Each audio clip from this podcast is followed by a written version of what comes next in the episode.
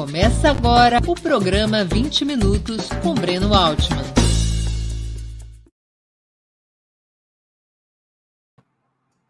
Bom dia. Hoje é 8 de dezembro de 2021.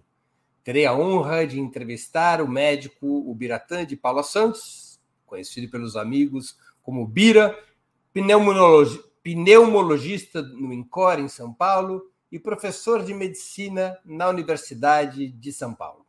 Ele próprio foi vítima da Covid-19, estando na linha de frente do combate à pandemia. Como disse a muitos, foi tomar um drink no inferno e voltou.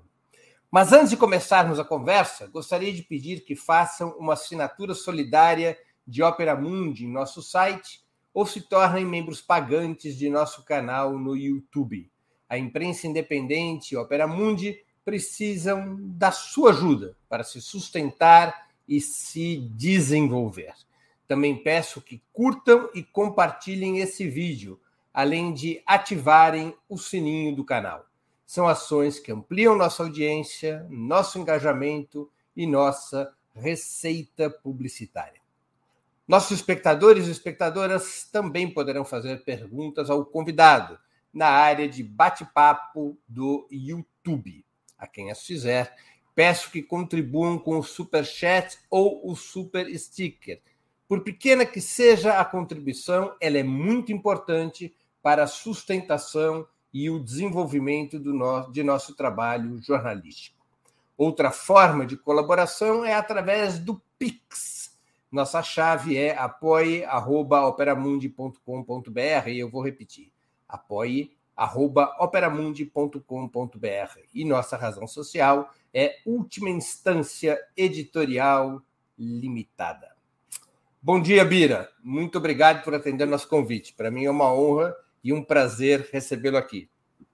Bom dia a você, obrigado pelo convite e a todos que poderão nos assistir aí hoje e proximamente. Um grande abraço.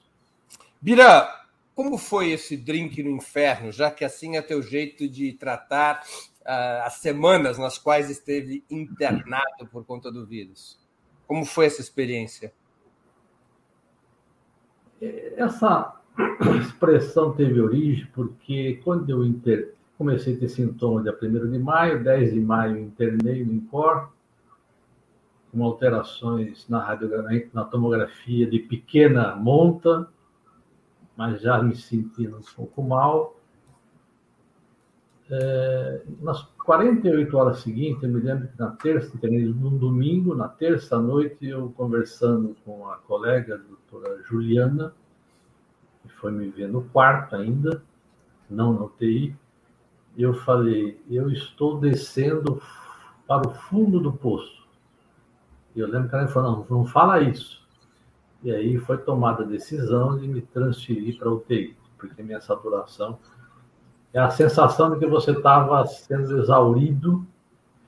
Aí fui para UTI, fiquei lá acho que seis dias antes de entubar e não, não tenho memória do que aconteceu, felizmente, porque quando te passa um monte de tubos e tudo quanto é, quanto é local necessário para o controle, obviamente, depois alguns dias entubados, também seis dias, depois mais seis dias na UTI pós-extubação. E, e, quando você. Eu me lembro do momento da. Que, ouvido, eu estava entubado, obviamente completamente não, não desperto, mas eu comecei a ouvir pessoas falando: vamos tirar o tubo. Eu não sabia exatamente o que estava acontecendo depois de estar lá 12 dias, né? E aí, de repente, eu acordo já sem a, a, a, a sonda orotraqueal e vejo um residente, e aí converso rapidamente com ele, fui tomando pé do que tinha acontecido posteriormente. Então, aí eu, quando conversei com você, com alguns amigos, falei dessa expressão, porque para mim, eu já tinha ido para outro lugar e acabei voltando, né? Me puxaram do fundo do poço ou do meu drip que não estava, já tinha acabado e eu estava lá sem beber nada, passando maus momentos. Né? Então, Bira, Voltei à vida. Você ficou com sequelas? Como é que elas evoluíram depois de superado o vírus? Eu fiquei, eu fiquei internado 26 dias, acho, quatro dias internado no total.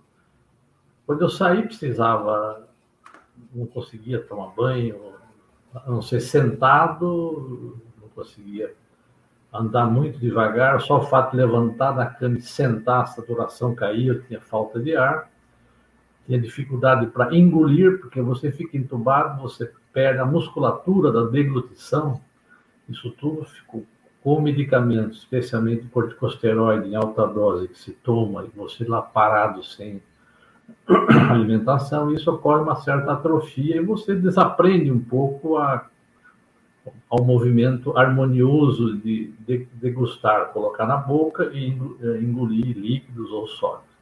Eu tive que reaprender isso, isso demorou quase um mês depois da alta para mim começar a ter por exemplo, eu só conseguia até o primeiro mês tomar água de gole em gole, não. Eu pensava, será que eu nunca vou poder tomar uma taça de vinho, uma, um copo de cerveja, um copo de água gelada sem tirar da boca, eu só conseguia fazer gole a gole.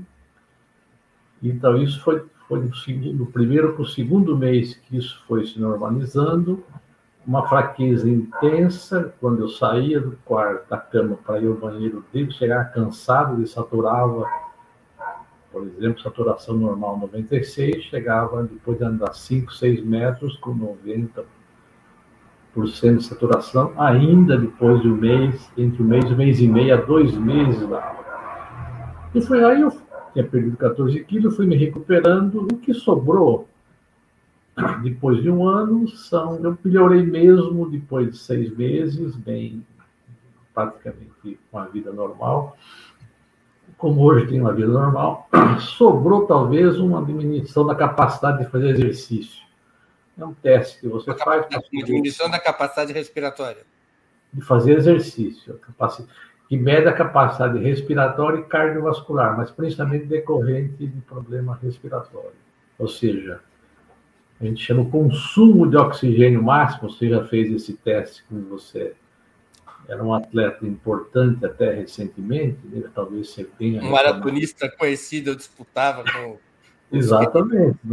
Você deve ter feito esse teste do teste de esforço cardiopulmonar ou ergospirometria e tem lá vários indicadores que medem isso. Então, eu estou, depois de um ano, estava ainda em dezembro com em janeiro agora com essa capacidade reduzida. Uh, espero que um exercício que continuo fazendo, que ela melhore um pouco.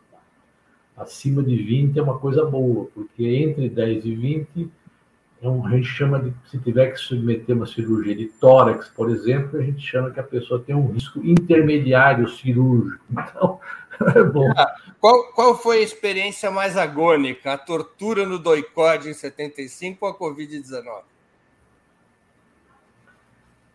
Veja, a do, a do doicole, o problema lá é que você dói mais a tortura, porque é choque, pancada, e o medo de você ser morto, né? Assim, assassinado. Então, a experiência lá é pior. Você fica com uma, um estado de estresse permanente. Você não consegue dormir, você fica.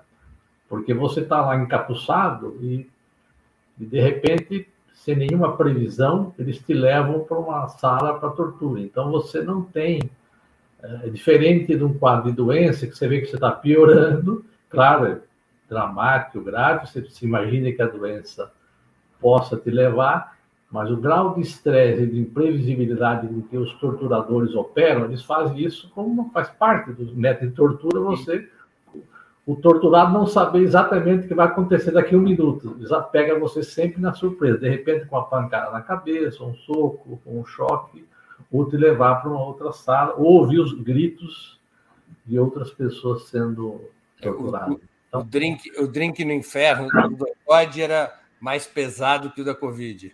Exatamente. Mira, uma das maiores preocupações científicas parece ser exatamente com o tema das sequelas de quem vence o vírus. O que, que apontam esses estudos a esse respeito e como reagem os sistemas de saúde? Que consequências isso tem sobre os sistemas de saúde? Bom, você vê que no Brasil nós temos superamos aí os 22 milhões e 200 mil pessoas que tiveram Covid formalmente registradas. 10% da população. É, e aquela informação, é, se estima que isso seja mais, é, tem muita notificação, duas a três vezes esse número.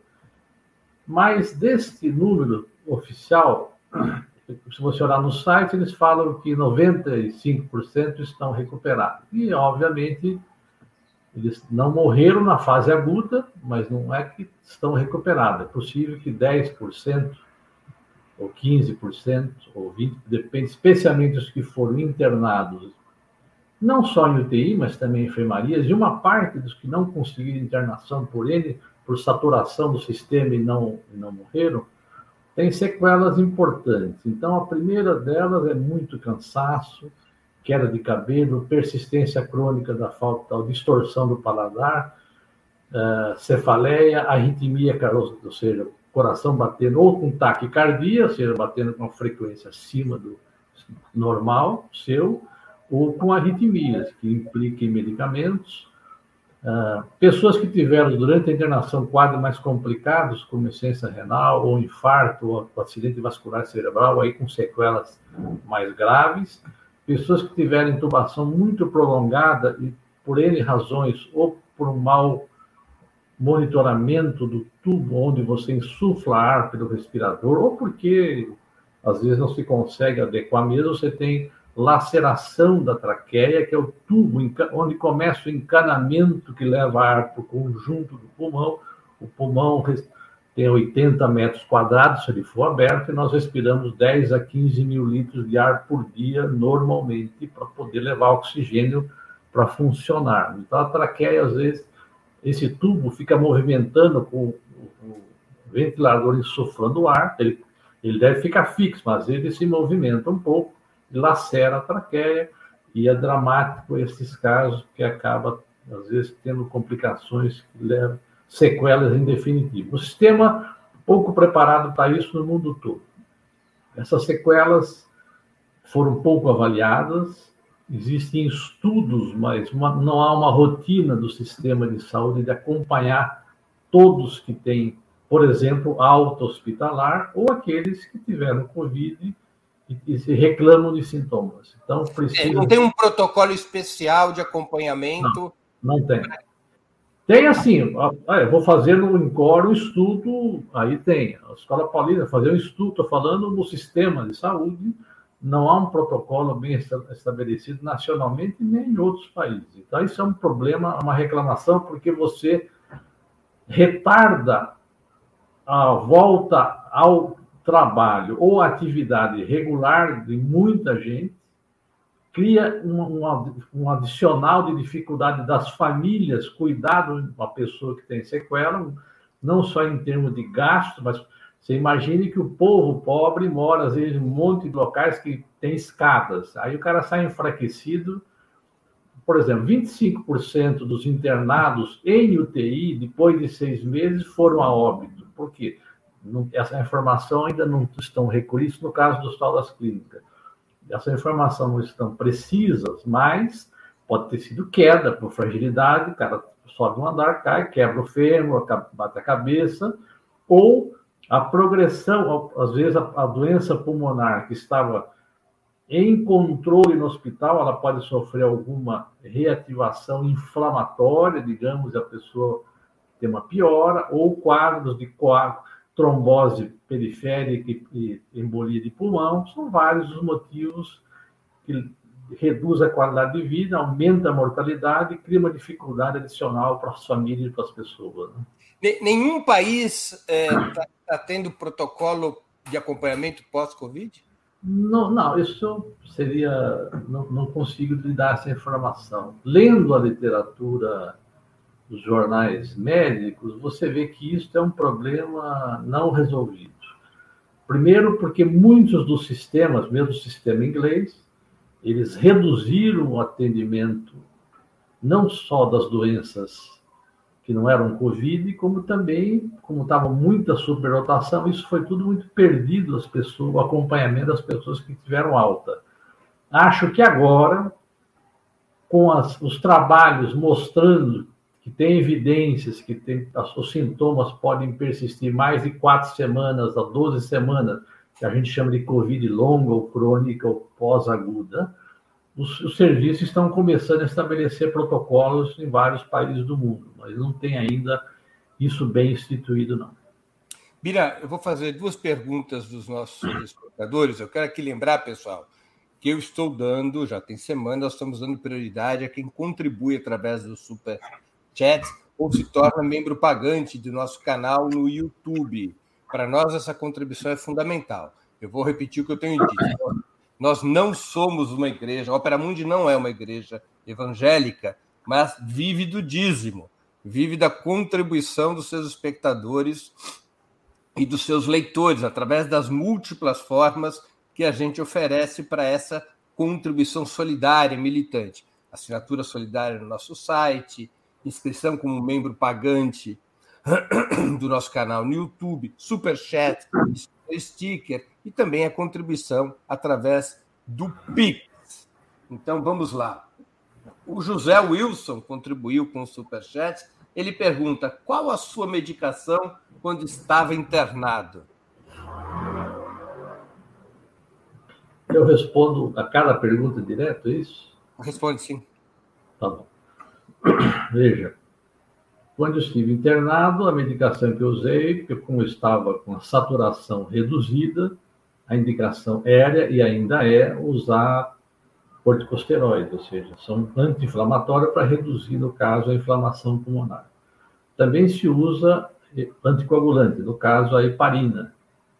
Primeiro, todo mundo que é internado e fica vários dias acamados, nós usamos a heparina profilaticamente, não só para a Covid. Para a Covid, obviamente, também usamos, e frequentemente se usa uma dose um pouco maior do que a usada para dose profilática. Só se atualmente se sabe que não é recomendado usar heparina em altas doses em quem tá, está na UTI, porque nesses casos estudos mostram que ela faz mais mal do que bem, com eh, eventos eh, eh, de sangramento indesejáveis, né? E, obviamente, tomei antibiótico. Como você tem uma inflamação pulmonar, todas as defesas do pulmão ficam reduzidas e você está com um tubo, então o nariz, a garganta, todas as vias aéreas superiores, você perde esse filtro. Então, mesmo você às vezes não tendo informações precisas da infecção, que o pulmão está infectado, é muito usual em situações de internação em UTI se usar antibióticos ou porque você constata que tem uma infecção através dos exames de sangue, hemograma, ou cultura do sangue, ou cultura da secreção, ou porque o quadro é dramaticamente grave, você acha que tem que cobrir ainda várias possibilidades e se acaba usando empiricamente antibióticos. Eu não usei cloroquina, obviamente ivermectina, é, vitamina D, algumas outras coisas, porque isso não já não tinha eu não havia nenhuma dúvida quanto à sua ineficácia e, e, e contraproducência do, do seu uso. Né?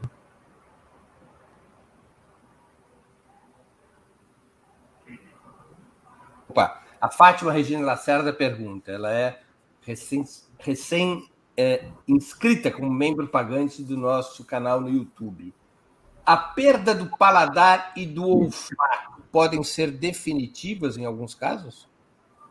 O que, que acontece? O vírus entra pelo nariz ou pela boca e ele inflama o nervo glossofaríngeo, o nervo olfatório, o nervo facial.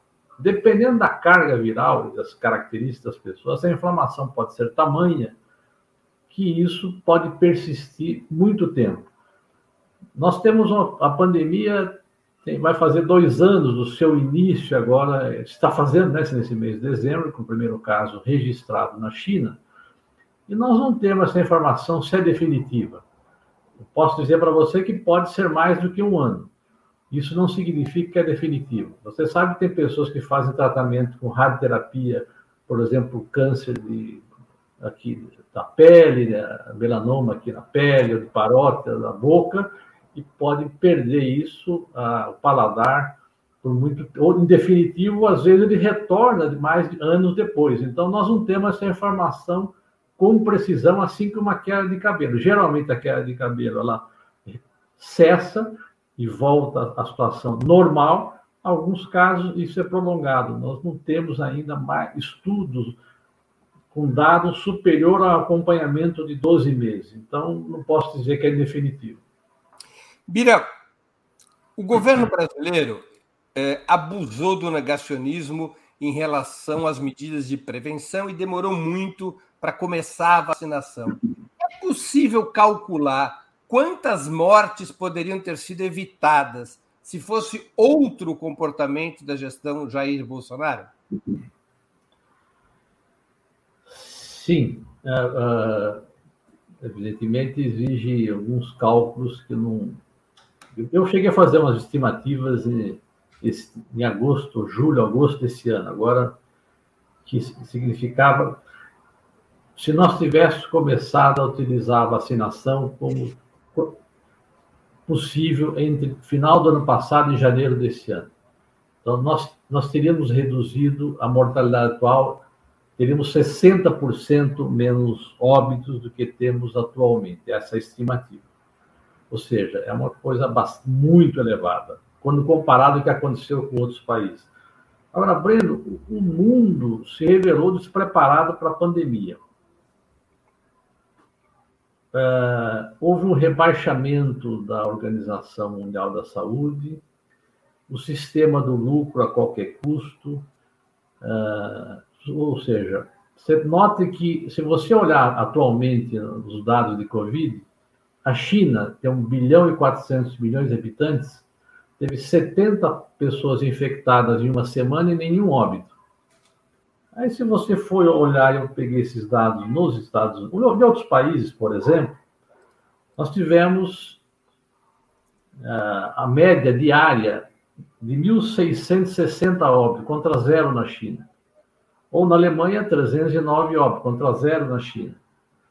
Entendeu? Ou 1,3 óbitos atualmente em Cuba. Então, os países, todos tiveram problemas, a China teve problema, todos tiveram, mas a dimensão dos problemas foi muito desigual entre os países, pela atuação diferente. O Brasil foi um dos piores, nós somos o terceiro país em número de pessoas infectadas, atrás dos Estados Unidos e da Índia, e o segundo país em óbito, nós estamos com 600, e, atualmente acho que nós estamos com 616 mil óbitos no dia de hoje, e os Estados Unidos com, chegando a 800 mil óbitos entre hoje e amanhã.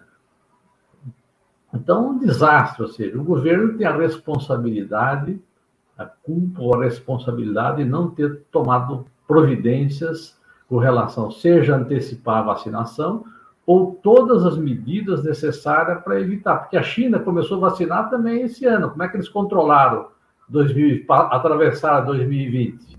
O Vietnã atravessou 2020, agora eles estão em situação mais complicada, mas não se compara tamanho de país com, com os países europeus com população menores, por exemplo. Então, quando, quando as pessoas me falam, inclusive, dessas, dos direitos humanos, uma das questões para mim fundamental do direito humano é o direito à vida, né?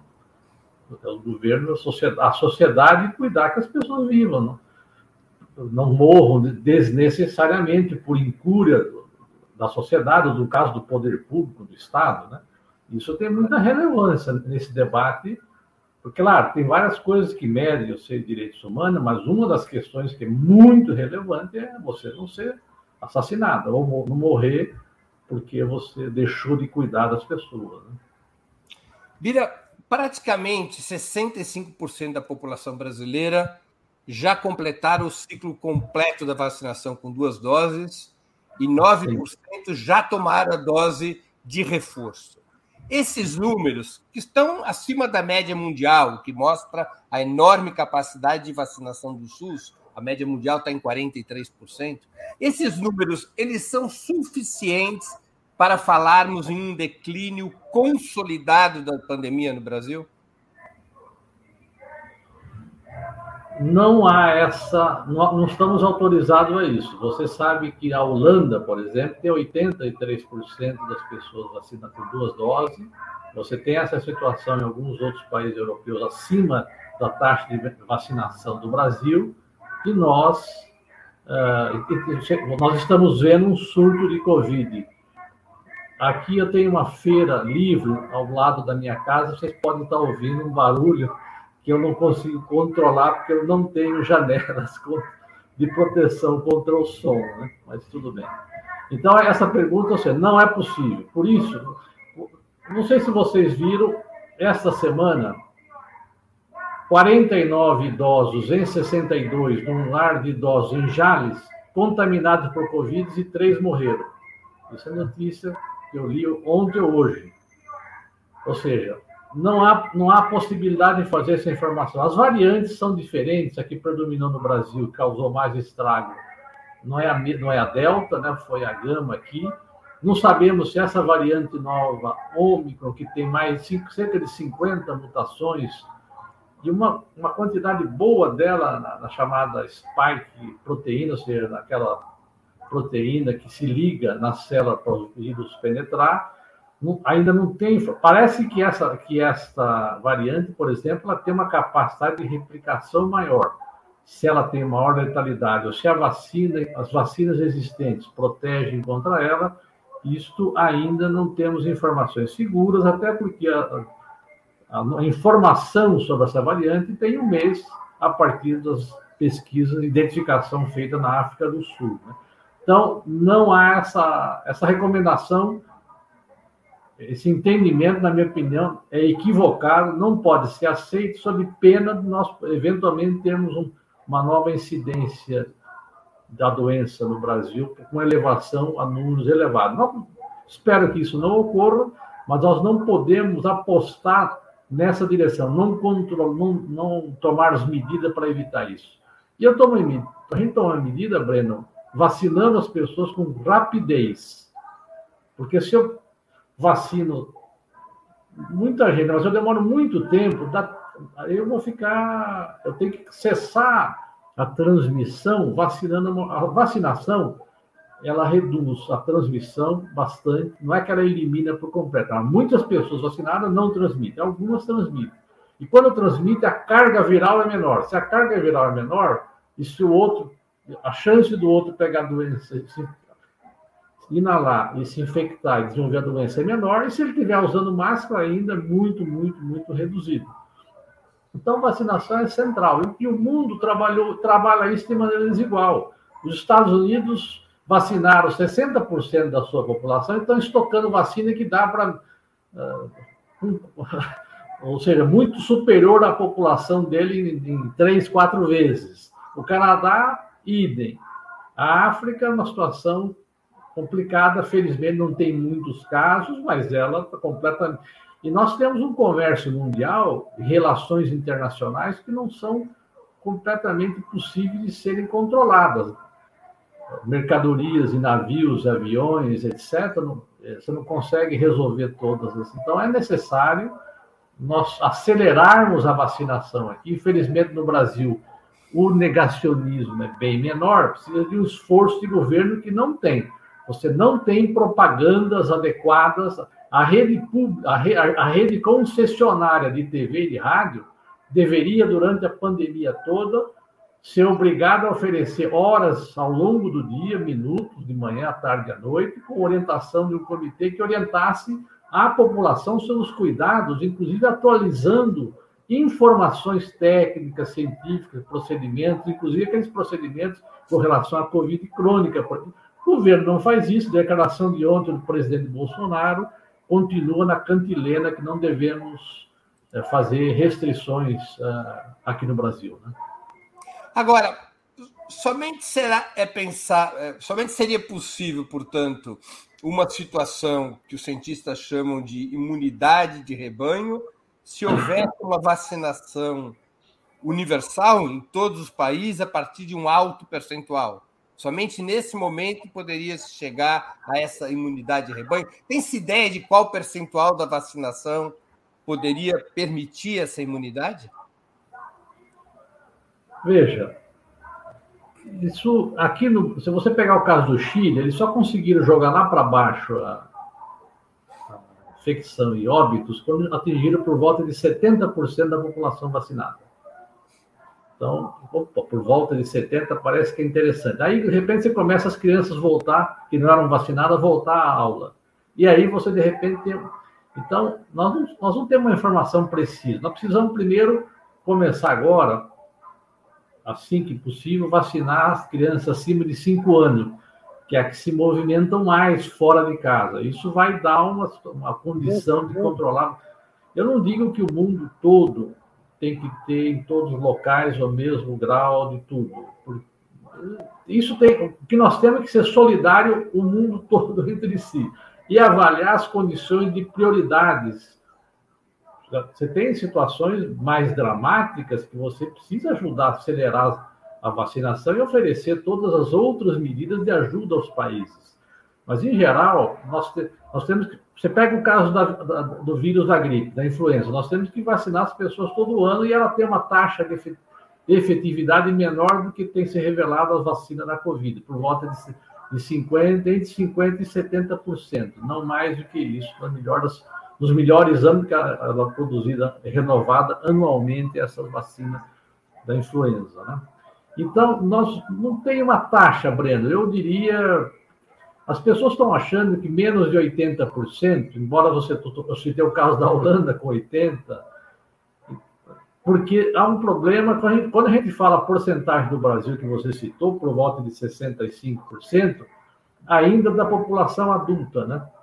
não está incluindo as crianças. Então, é, nós temos que levar isso em conta que com a volta às aulas que ocorreu, que vai ocorrer o ano que vem, eventualmente, nós temos que levar em aí a, a porcentagem vai cair. Nós precisamos acelerar isso e parece que a vacina, já há uma solicitação de autorização para aplicação da vacina da Pfizer acima de cinco anos. Né? E as vacinas vão. A vacina contra a Covid-19 será como a, da, da, como a vacina contra a influenza. Todo ano vai ter que tomar.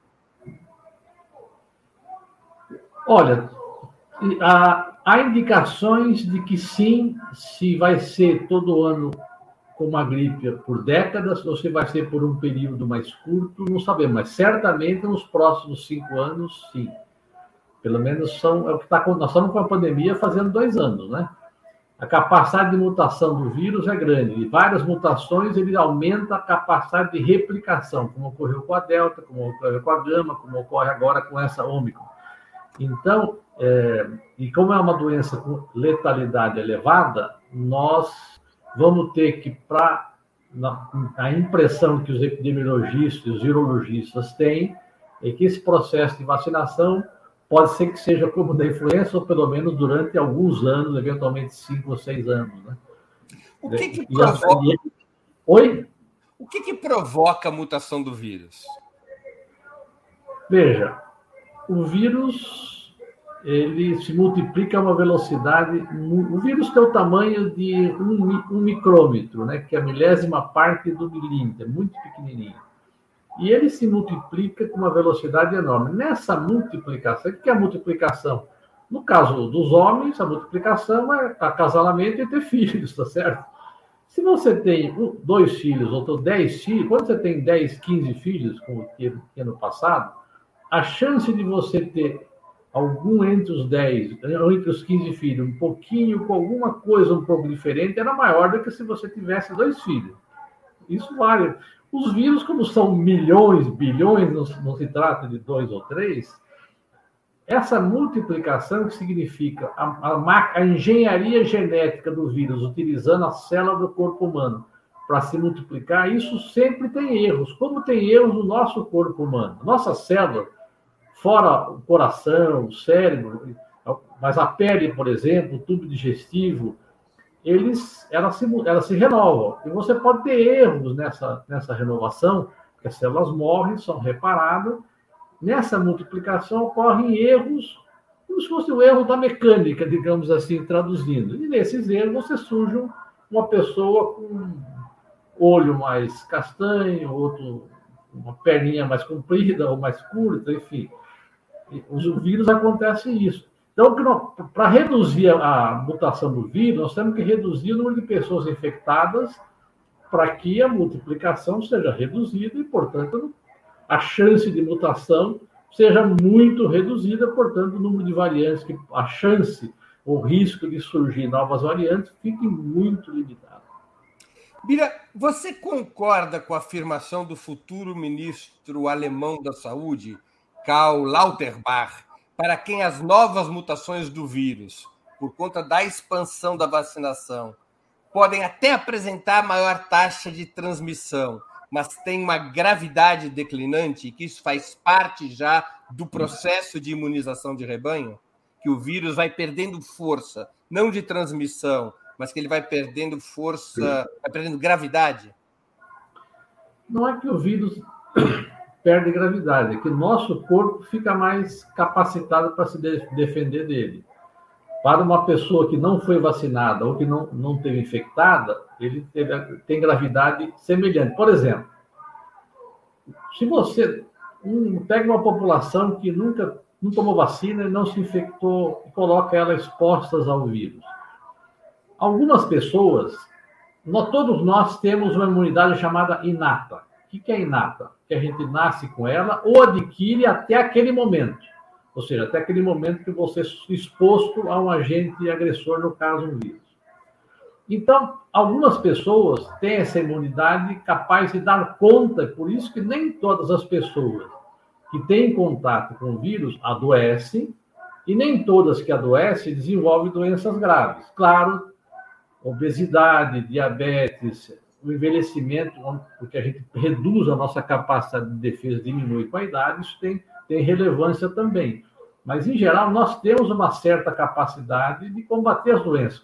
Como eu disse, nós respiramos 10 a 15 mil litros de ar por dia. Você imagine a quantidade de porcaria, seja química ou infecciosa, e nós combatemos. Nós não ficamos com pneumonia uh, todo mês, toda semana. É raro. Em geral, é raro. A não ser pessoas que têm imunodeficiência. Mas tá, então acontece isso. Não é que o vírus é mais menos letal, é que nós com a vacina, eventualmente pessoas infectadas, nós melhoramos essa chamada imunidade nossa e, portanto, ao nos infectarmos, a doença tendemos a não pegar a doença ou se adquirirmos ela ser uma manifestação mais branda. Pelo menos até o momento tudo indica que isso está acontecendo mesmo. Infelizmente, obviamente. Entendi. Mas você pega esse caso do asilo aqui. Na Inglaterra, no Reino Unido, foi fatal. Na Bélgica, por exemplo, a quantidade, a mortandade nos, nos depósitos de velhos, que são assim, esses, muitos desses locais, nós sabemos disso, né? As pessoas, as famílias não têm condições, deixam as pessoas mal cuidadas em ambientes, mal cuidados, mal ventilados, e, e obviamente temos essa mortandade, como foi registrado em vários locais. Mas, Bira, é, pode acontecer com o Covid-19 suas distintas cepas. É, o que aconteceu com outros vírus na história da humanidade, que, mesmo depois de um surto gigantesco, desapareceram? Você está falando o quê? Das, da MERS, da SARS, lá dos anos. Lá... Sim, ou, tô, ou vamos falar varíola, que praticamente desapareceu em muitos países, ou a chamada peste, a peste bubônica no século XV que matou. Não, mas você, você houve um controle da, dos mecanismos, dos, dos, vetores em muitos desses casos. Né? Você pega o caso da dengue, por exemplo, da febre amarela, você modifica o meio, tem não consegue adequadamente tratar os mecanismos de transmissão, as doenças flutuam, vão e voltam. Uh, eventualmente pode ser uma doença passageira que some, nós não temos essa informação precisa, né, Breno? Eu, uhum. eu talvez os virologistas mais atualizados possam fazer prospecção nesse sentido, mas eu não creio, pelo que eu leio nas principais revistas médicas, que isso, essa afirmação possa ser feita ainda até o momento. Deixa eu te ler aqui mais algumas questões. A Ana T, que contribuiu com o Superchat, ela pergunta, é uma pergunta que diz respeito a mim, é uma pergunta que eu faria também. A asma é risco para, agrava, para agravamento para Covid pela questão inflamatória nos brônquios ou pela resposta imunológica como um todo? Uh, os estudos até agora demonstram que só as pessoas que têm asma moderada ou grave que é, é um fator de risco para ter Covid com maior gravidade. As pessoas asmáticas, por exemplo, que não precisam tomar medicação continuamente, porque tem uma parte das pessoas que têm asma que de vez em quando tem exacerbações e usa a bombinha, digamos assim. Tem outras que têm que usar permanentemente pelo resto da vida e às vezes vários medicamentos, não só, não só um tipo de bombinha, digamos assim, né? Estas que precisam usar permanentemente com um controle mais difícil têm um risco maior de pegar, de ter Covid grave e, portanto, morrerem mais. As, Ou se estiver em crise asmática, né? Oi? Ou se estiver em crise asmática. Sim, claro. Se a pessoa já está em crise asmática, licença respiratória, tem um quadro de Covid em cima, obviamente, um quadro de agravamento.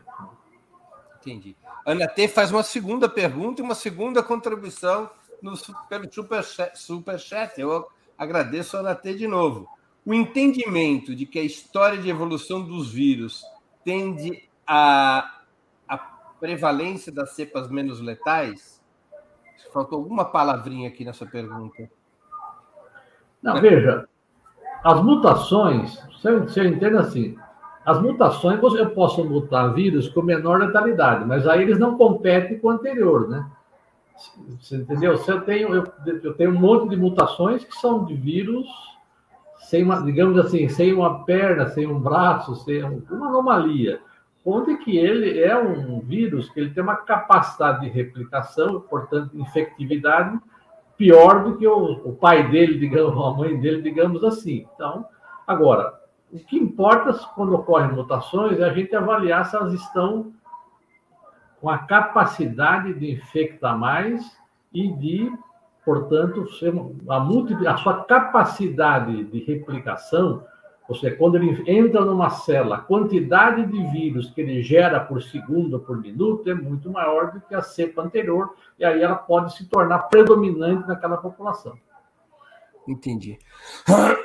É, uma outra questão de um espectador nosso, o Celso Barreiro, também contribuiu com o Superchat. O retorno às aulas foi precipitado no Brasil? Foi precipitado por duas, algumas razões. Primeiro, pela velocidade de vacinação que nós devíamos ter feito, ter sido mais rápida e não foi pelos problemas apontados das indecisões e falta de política do governo federal e também de disputas políticas entre estados. Segundo, porque nós não temos um sistema de transportes frequentemente adequado para transportar crianças para, as escolas. O que, significa transporte adequado? O que, por que, que as pessoas se infectam? Se eu estou aqui numa sala, o Breno está numa outra sala, se ela é fechada e entra uma pessoa infectada, que 15 minutos depois eu encho de vírus. A concentração alta se a pessoa está infectada e conversando. Ela, ela nem precisa estar conversando, não precisa tossir nem espirrar. Só o fato de estar respirando. Como eu disse, como eu inalo 10 a 12 mil litros de ar por dia, tudo que eu inalo, eu devolvo ao ambiente. E o vírus é uma nanopartícula. Ele volta uma parte dos vírus que eu inalei e que está multiplicando na mucosa respiratória nossa. Se eu abro as janelas, eu decair, cria uma corrente de ar, essa concentração rapidamente se desfaz. Isso vale para o transporte de ônibus, isso vale para aviões que não têm um sistema de reposição do ar, renovação do ar muito eficiente, onde que as partículas duram muito tempo no ar em suspensão, porque não é quando eu faço tuço ou espirro, eu libero gotículas maiores. Essas caem mais rápido, mas quando eu estou falando apenas, ou respirando apenas, eu libero aerossóis que persistem horas no ar. Então, quando eu entro no elevador, quando eu estou numa sala fechada, num transporte coletivo, é tudo fechado. Se você pega, antigamente os ônibus a gente podia abrir as janelas. Hoje não tem nenhum ônibus urbano, por exemplo, você pode abrir a janela e nem, nem os ônibus interestaduais ou intermunicipais. Então, é um problema grave. A volta às aulas, muitas escolas não têm esse sistema de ventilação adequado pelo que a gente conversa com o professor. Então, é nesse sentido, ela podia voltar às aulas. A Europa está mostrando que a volta, a volta às aulas foi um dos fatores que aumentou a, a, a, a elevação novamente do pico de transmissão em vários desses países. É possível que lá também, junto com o inverno, fica mais fechado, enclausurado, e você tem uma maior, menor dispersão dos vírus de alguém contaminado, portanto, a, infec a infectividade, a capacidade de replicação e infecção é seja maior. Bira, apesar das taxas de letalidade e internação em UTI eh, estarem caindo, você acha que os governos deveriam manter ou até intensificar medidas preventivas, como a obrigatoriedade do uso de máscaras e o cancelamento de grandes festas populares como o Réveillon e o Carnaval? Não tenho dúvida.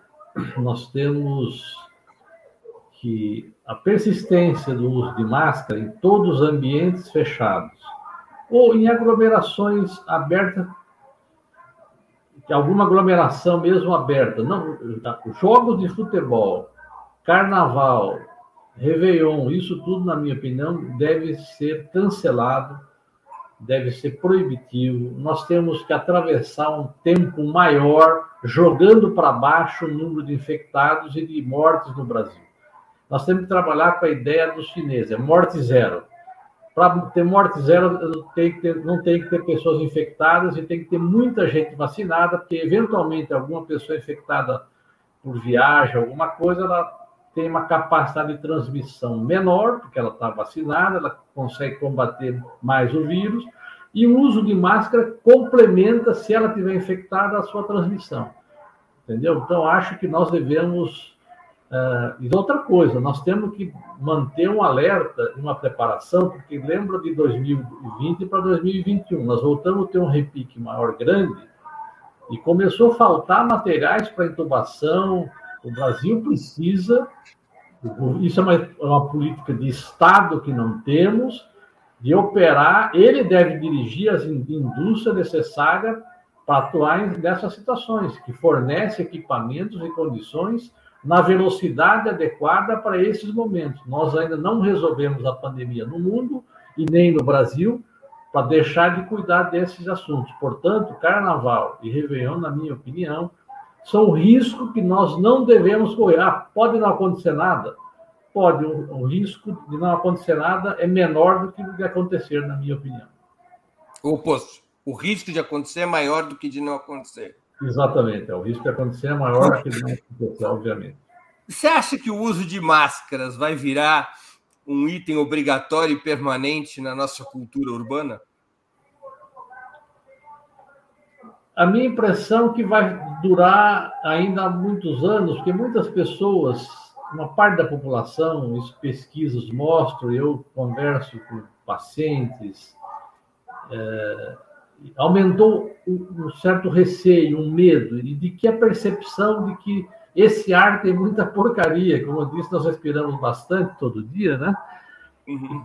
A, a, minha impressão é que isso vai perdurar. Quando as pessoas saírem para ir em locais de aglomeração fora, vão utilizar máscara. Eu não sei se isso vai ser perene, como acontece no Vietnã, na China, Japão. alguns países já. Oi? No Japão? no Japão, na Indonésia, você tem alguns países que têm isso já como prática por conta da poluição do ar, principalmente. Né? Essa máscara que a gente usa, ela é muito pouco efetiva para a poluição do, do ar. Ela não, ela não filtra gases, por exemplo. Está falando da N95, não? Então, a N95 não segura gases como dióxido de nitrogênio, de enxofre, monóxido de carbono, compostos orgânicos a N95 segura uma boa parte do material particulado, que a gente chama assim. E a outra máscara cirúrgica não segura muito pouco o material particulado fino do escapamento, mas ela segura razoavelmente o vírus e a N95 é bastante eficiente para segurar os vírus. N95, PFF2 é, são equivalentes, né? Europeia e americana. Uhum. Bira, no início da pandemia, além do contágio respiratório, afirmava-se que tinha alto risco de contágio por tato em superfícies e embalagens. Passava a mão, passava no, no olho, no nariz, na boca e contaminava. Os estudos atuais confirmam essa tese ou a possibilidade de transmissão por superfície é menor do que se imaginava? É muito menor do que se imaginava, é desprezível. Aquela história de chegar em casa e ficar lavando as latas, verduras. Claro, você vai lavar as verduras que você vai comer normalmente, mas não há necessidade. A gente deixa, né, punha luva para lavar as verduras, ou, ou, as latas que compravam, pegava um pacote e passava o álcool. Isso, isso realmente mostrou que é desnecessário, é um gasto, perda de tempo inútil. Vamos usar máscara, deixar as janelas de casa sempre abertas, porque nós recebemos os familiares nossos todo dia, eventualmente alguma visita, então a ventilação é importante. O uso de máscara sempre que for em qualquer ambiente. Vai ao supermercado, vai na farmácia, vai local que tem contato com muita gente externo, usar a máscara. Uma coisa importante, Breno, que nós não fazemos muito pouco, ainda no Brasil se faz pouco teste. Por exemplo, eu recentemente atendo um colega daqui de São Paulo, mas que estava em Itapetininga com a família ele desenvolve Covid. Eu falei, bom, você está com sintomas, testou Covid. Eu, bom, testa a sua família. Ah, não, fomos lá, eles só testam se eles estivessem com sintomas. Então, veja, a gente tá... ele era vacinado duplamente, assim como o resto da família, mas ele desenvolveu o Covid. Veja, se nós não temos uma política agressiva de testar as pessoas, para saber se elas estão. Porque, veja, se eu testasse elas, eu sei, se elas já estivessem com Covid, eles poderiam ficar morando na mesma casa, tudo junto. Se um tem Covid e não tem, eu tenho que tomar medidas adicionais. E depois ver os contatos que cada um tem para procurar checar quais, como os países sérios, especialmente a China, faz. Você pisou um cara com Covid, ele vê todos quem são as pessoas com quem ele teve contato e vai atrás para testar mais de uma vez e, eventualmente, coloca em quarentena até ter certeza que ele não tem a doença. Nós, hoje, passados quase dois anos da, da pandemia aqui no Brasil, não temos uma política no estado de São Paulo adequada quanto a isso. Isso é muito importante, especialmente agora que nós temos um nível de infecção, a taxa de infecção menor. É possível, cada unidade básica de saúde, cada estratégia de saúde da família, monitorar em tempo real, infectar uma pessoa, onde é que você mora, testa todo mundo. Isso tem que ser feito, teria que ser feito e não é feito. Entendi. Bira, uma curiosidade. Por que, que a cepa Delta, que era o grande pânico uh, no mundo inteiro, incluindo no Brasil, não não teve importância no nosso país? Por que, que ela teve tão pouca transmissão no Brasil, ao contrário do que ocorreu na maioria dos países do mundo? Há uma explicação para isso? Eu, essa noite, conversei um pouco com a cepa Delta e a explicação que ela me deu foi o seguinte: primeiro, vocês, vocês no Brasil foram, tiveram um devastador uh, quadro com a variante uh, gama, não é isso? Uh, que uhum que começou em Manaus, foi criada, cria nossa, no caso do Brasil. Eles tiveram muita infecção. Ela também tem uma transmissão rápida. Nós demoramos para entrar no Brasil. E quando a gente entrou e passou a ser dominante, vocês estavam também avançando na vacinação. Essas duas combinações criaram uma dificuldade. A impressão que se tem é que criou uma certa dificuldade para a Delta provocar, felizmente, né, provocar, felizmente, mas foi em cima de uma situação. Nós chegamos a ter 4 mil óbitos em um dia, durante semanas, entre 2, 3, 3,5 mil óbitos por dia. Vocês lembram disso?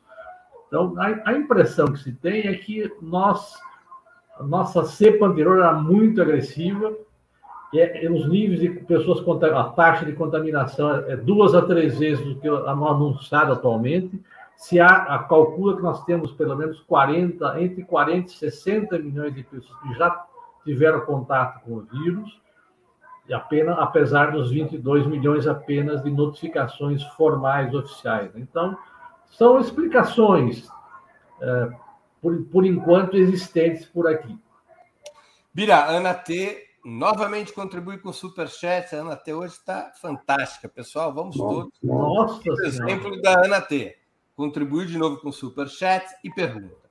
Definir níveis de CO2 para ambientes fechados, como indicador de troca de ar, poderia ser um caminho de medida de controle para restaurantes, teatros, etc. O CO2 ele pode ser uma medida de trabalho interno, bancos, isso pode ser sim, ambientes fechados. Restaurantes, é, eu, não, eu acho que ele é pouco efetivo. O problema do restaurante é todo mundo vai comer, beber, tira máscara. Ó, então, mesmo sem espirrar, tossir, as pessoas falam, conversam, se tiver alguém infectado, libera. Se os restaurantes têm problema de ventilação, não, não tem uma ventilação adequada, o que é uma ventilação adequada? Eu tenho tudo aberto, tenho corrente de ar de um lado e do outro, ou eu tenho um sistema artificial de, re, com taxa de renovação de ar, ou seja, eu injeto o ar e retiro o ar a uma velocidade, a uma taxa, que é calculada em função do volume daquele ambiente, do número de pessoas que frequentam. Existem normas técnicas de engenharia que regulam isso. No caso da Covid, eu tenho que ajustar isso para uma vazão maior, para aquilo que eu falei, eu nunca deixar a concentração de vírus atingir o nível que infecta as pessoas, mesmo se tiver um ou eventualmente outro infectado. Como, por exemplo, os frigoríficos. Por que nós tivemos muitos casos frigoríficos? O vírus gosta de ambiente frio e de baixa umidade. Geralmente, a refrigeração, se você colocar os produtos na sua geladeira, você vai ver que ela resseca. O ar-condicionado, a refrigeração, ela retira a umidade do ar. Os ambientes com baixa umidade, mais frio, os vírus vivem mais tempo e têm uma infectividade maior. Então, nos ambientes, nós precisamos tomar muito cuidado. O ideal é ter muita coisa aberta e uma taxa de renovação. O CO2, como é um produto da nossa respiração, quando ele está elevado, significa que a taxa de renovação de ar é muito baixa. Só que ela, para um ar, se nós queremos proteger da contaminação por vírus, ela não é um indicador suficiente. Ela pode fazer parte de indicadores nessa direção, mas ela é bom para situações de controle de exposição química, para vírus, ela pode ser inadequada. Bira, o SUS, o Sistema Único de Saúde, ele passou no teste da Covid ou sua performance aponta para a necessidade de reformas no sistema? A taxa de mortalidade, o SUS e vários sistemas do mundo. Você pega o inglês, ficou 10 a 15 anos sob sucateamento lá também, né? Com a política neoliberal dos governos sucessivos, governos do Reino Unido, da Inglaterra, que pegou também eles na contramão e a taxa de mortalidade de infectados e mortalidade lá também não foi pequena.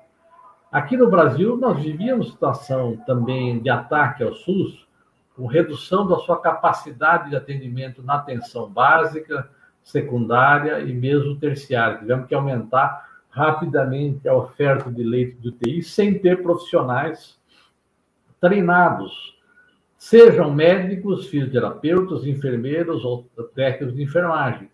Ou seja, quando você tem casos graves, eu preciso ter pessoas com muita expertise, não basta ter apenas o equipamento, ou seja, não basta ter um carro bom, preciso ter uma boa equipe de motorista que, que opere esse veículo. Uma UTI é essencial como internação, mas fora isso, na atenção primária, pela, com a extinção dos mais médios, com a, enxugamento da redução de 20 bilhões de reais de 2019 para 20 de recursos do SUS retirados por conta da emenda constitucional 95, nós tivemos uma redução da capacidade de atendimento do SUS no meio de uma doença extremamente grave que exigiu muitos recursos quando esse paciente internado exigiu múltiplos cuidados, muita internação de UTI, portanto, um gasto mais acelerado, e nós vimos reduzindo isso. O SUS, ele ganhou apoio na população. Se você pegar pesquisas 2013, 14, ele tinha a crítica em cima do SUS era maior do que é agora. Felizmente, nós devemos aproveitar isso, eh, Breno, para exigirmos dos governos, dos seus vários níveis, especialmente do governo federal, uma recomposição de custeio e uma e de investimento no sistema único de saúde.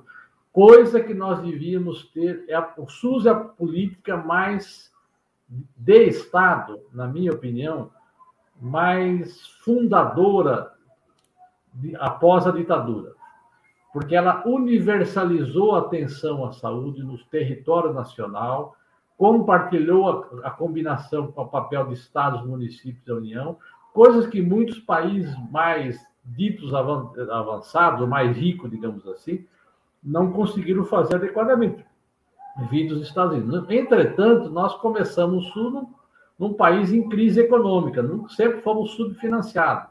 No governo Lula, teve a não a prorrogação da CPMF, que teve uma redução, que impediu, digamos, um, uma progressão maior do aumento dos recursos para o SUS.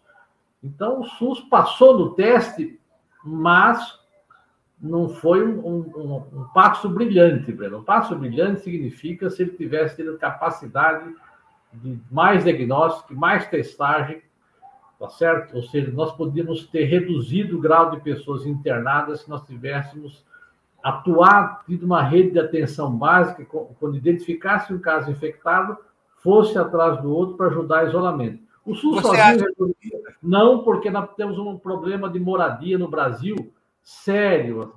Nós temos moradia que é brincadeira você fala, olha, você dorme num quarto, seu filho que está infectado no outro, e o outro no outro, as pessoas que dormem cinco pessoas numa mesma quarto, numa mesma sala. É claro que isso, é, o SUS não resolve isso, mas o SUS resolve com mais recursos e com mais capacidade como principal empregador e que tem recursos dele dirigir o setor privado para reconversão, por exemplo, para a produção rápida de equipamentos ou, ou, de materiais de consumo que foram necessários na pandemia. Isso houve uma deficiência do SUS por conta da política, especialmente de redução de custos e desprestígio do SUS em 2016 para cá. Bira... Você pega o sistema privado, que diz, eh, apregou a eficiência na gestão, eles gastam, do, do, do gasto na, nacional de recursos com a saúde, o setor privado gasta 55% e o público 45%. O setor privado cuida de 22% da população e o SUS de 78%, em média. Além do SUS cuidar das pandemias, das diálises, do transplante, etc. Então, quando alguém me fala que o setor privado tem uma melhor gestão que o SUS, essa, essa história da gestão, do gestor, eu falo, bom, você com 55% do gasto, cuidando de 22%, e, e o SUS com 45%, cuidando com 78%. Então, que melhor gestor é esse, né? Entendeu? Então, nós temos que aproveitar esse momento e tensionar essa relação do SUS com o setor privado, que está em desvantagem para o SUS, especialmente com as desonerações, incentivos fiscais, declaração de imposto de renda, só médico, se eu, eu como médico der uma receita para você e cobrar, eu, você pode deduzir no imposto de renda, não é isso? Um pedreiro não pode, nem encanador, não é isso? Por que isso? Que conversa é essa? Claro. Só porque. Não, isso aí beneficia ou o profissional de saúde ou a empresa de saúde, não é ou o paciente. Isso é recurso. Mira, você é favorável, você é favorável a certo tipo de proposta que tem sido apresentado, aqui mesmo numa entrevista com o Gastão Wagner, que é nosso teu colega, nosso amigo, em que ele defendeu um conjunto de medidas que é, reorganizariam o SUS, ele deixaria de ser um sistema descentralizado em âmbito municipal para, de alguma maneira, se aproximar do modelo do sistema inglês, que tem uma, um maior grau de verticalização. O sistema inglês funciona como uma autarquia, como, que aqui, como aqui no Brasil seria o Banco do Brasil, ou a Receita Federal. Você é favorável a esse tipo de reforma?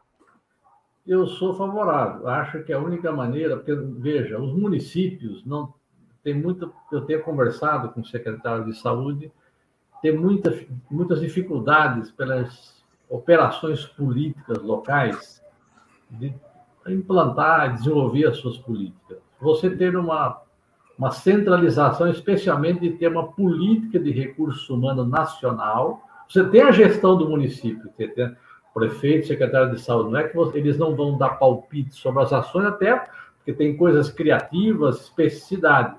Mas a política que regula os, as pessoas que trabalham tem que ser uma política nacional para que as interferências negativas que tentam fazer sobre a saúde exercem, especialmente os inúmeros modalidades e número de terceirização, são, são hoje um dos principais impedimentos para o funcionamento mais adequado do SUS.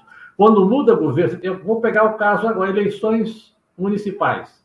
Se você olhar o que aconteceu com as chamadas OS de pré-serviço, uma porcentagem elevada são trocadas, porque é um amigo do prefeito anterior, agora eu, eu sou outro prefeito. Eu, eu, dou, eu retiro aquele, aliás, deixo de pagar salários atrasados. Isso está acontecendo agora, as pessoas que trabalharam em 2000 e até agora, com as eleições municipais 2000, até 2020, não estão uma parte sem receber salário, porque os prefeitos contrataram novas OS com novas pessoas, porque faz parte do, do rearranjo do seu esquema, e isso não há possibilidade de uma política perene, permanente, adequada do SUS manter nesse sistema. Então, eu sou plenamente de acordo. Resta saber qual é o formato da autarquia, se vai ser. Aí é uma questão que as pessoas experientes, junto com as pessoas que têm informações jurídicas, devem buscar melhor. Aí, o que nós não devemos aceitar, Breno,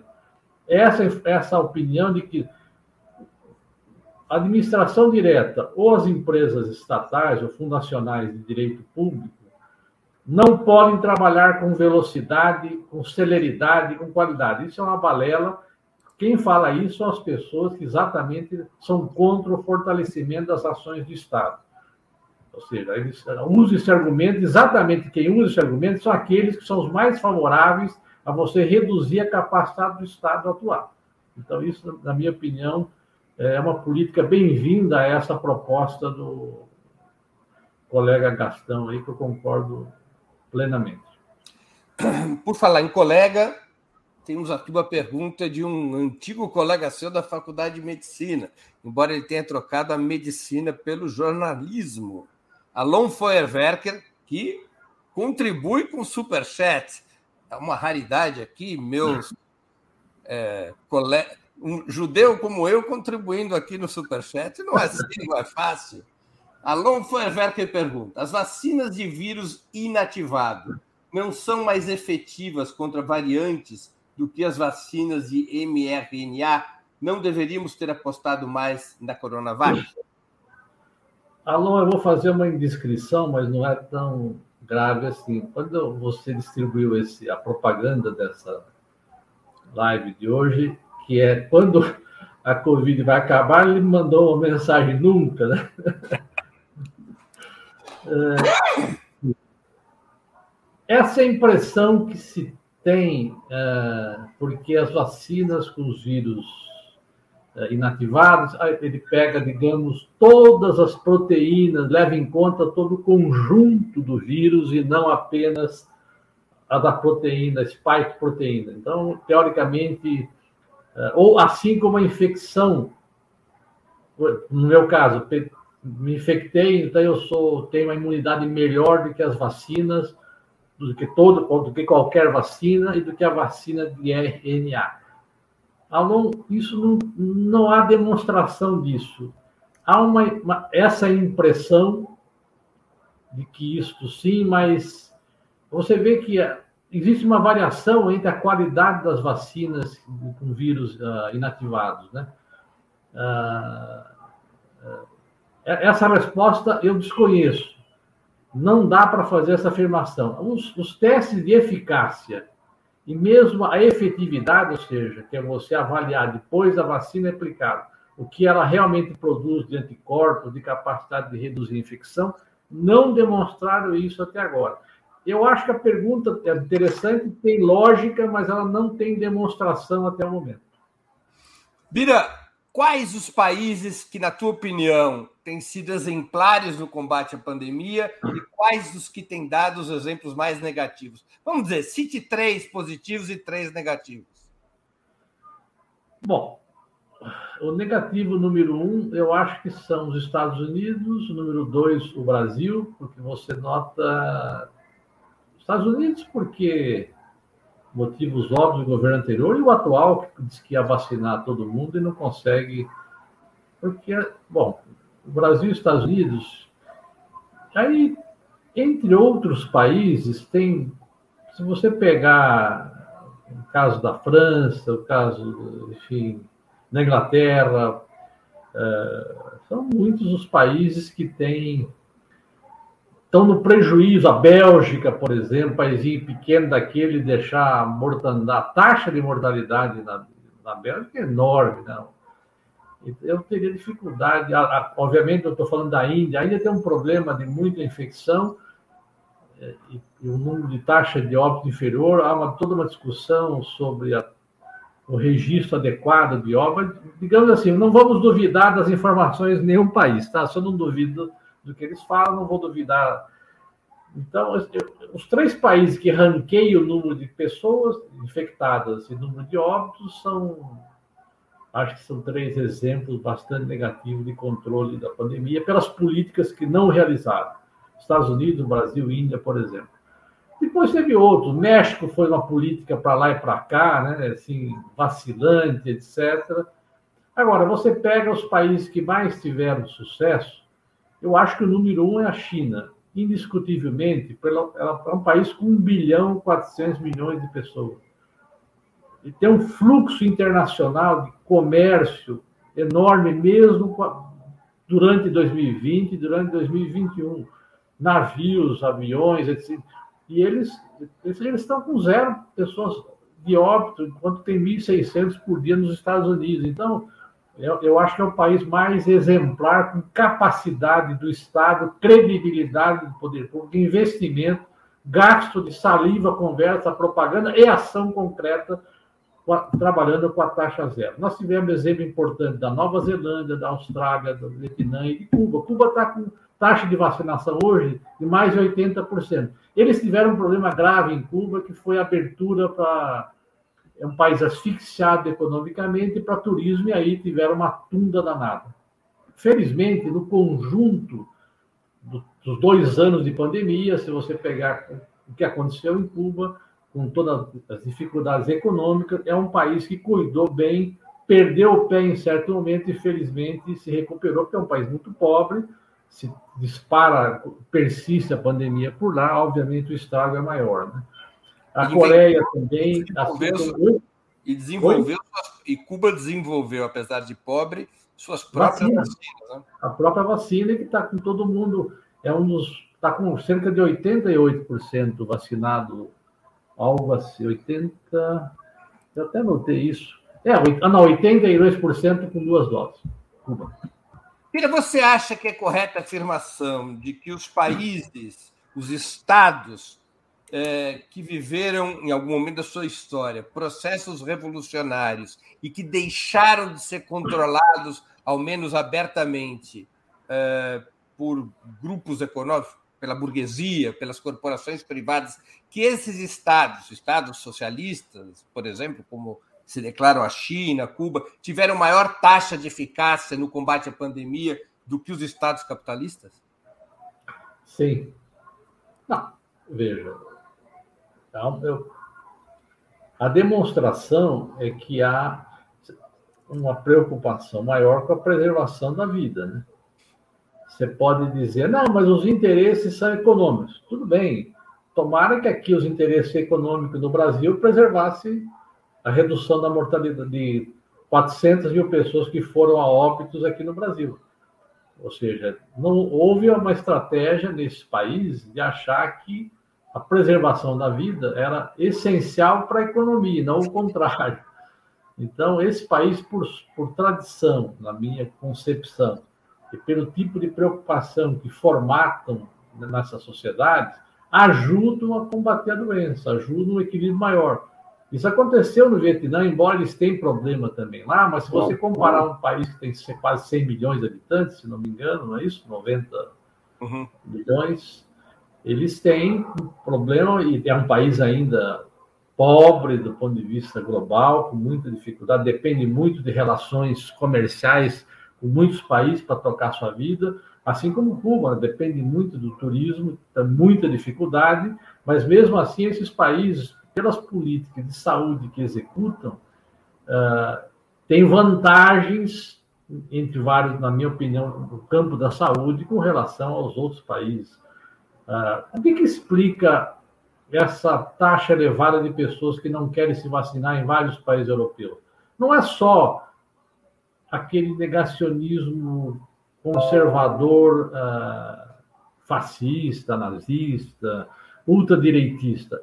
Há um descrédito no sistema político desse país, ou seja, as pessoas acham que é sacanagem, que tem interesse na indústria farmacêutica ganhar dinheiro, porque sempre isso, isso predomina nesses países.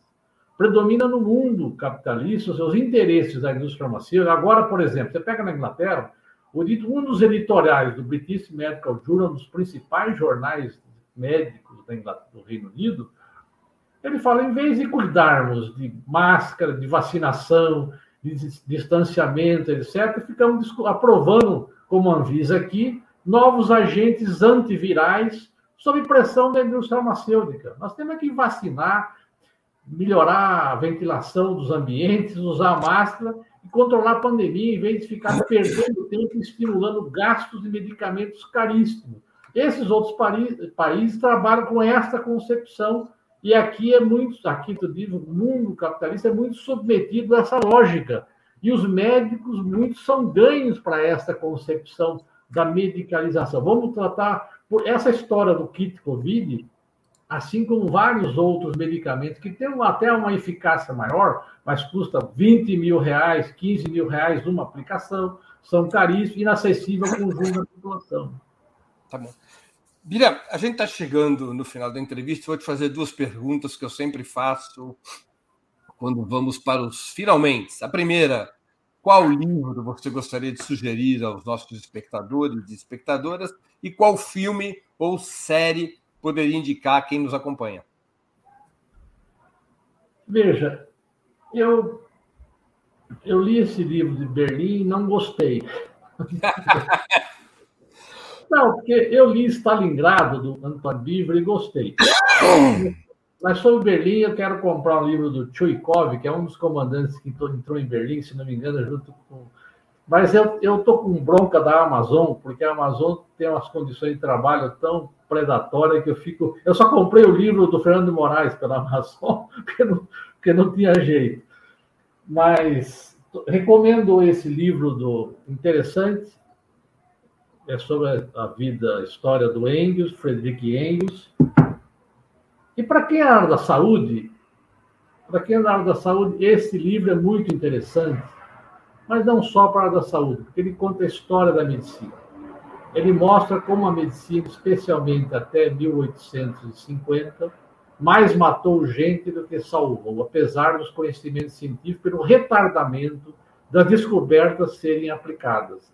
Então, é um livro muito interessante. Eu ganhei de presente de um grande amigo e recomendo para que vocês possam ler esse livro. Então, ah, é, sobre série, eu gostei de assistir Borgen, que é uma série dinamarquesa, assim, é bastante interessante. Acho que mostra um teatro de operações políticas ali, é, que eu gostei, é uma série bastante legal aí, né? que. Aí eu falei de filme, né? Que, que eu... Eu, bom, eu, Salvando o Capitalismo é um grande filme, não é novo, acho que é 2017, mas eu acabei revendo nesse, nesse período aqui de pandemia, achei muito interessante. O do o, filme, como é que chama aquele do inglês, aquele diretor inglês? Uh, é, é, como é que chama? Bom, eu esqueci o nome aqui, tô... Isso aí, Daniel Blake, é do. Como é que chama o autor? É o Ken Loach. Ken Loach tem vários filmes muito interessantes, e esse filme é magnífico e mostra muita situação na Inglaterra, no Reino Unido, e é bastante didático e bastante provocador. Né? Então, eu recomendo esse, quem não, quem não pôde assistir ainda, assistir. A série Borg é bastante interessante. Salvando o Capitalismo é bastante interessante. Os filmes sobre a Segunda Guerra Mundial, aí é uma questão de, de gosto de gênero. Eu também acho são muito interessantes, se você puder gastar tempo e ouvir o conjunto desses filmes, né? dessas hum. séries. É uma série que retrata a situação da Segunda Guerra. Tem vários outros, mas não me lembro de todos. Bira, queria agradecer muitíssimo pelo teu tempo e por essa conversa super proveitosa e esclarecedora. Obrigado pela oportunidade que você deu aos nossos espectadores e a mim mesmo, teu eterno paciente.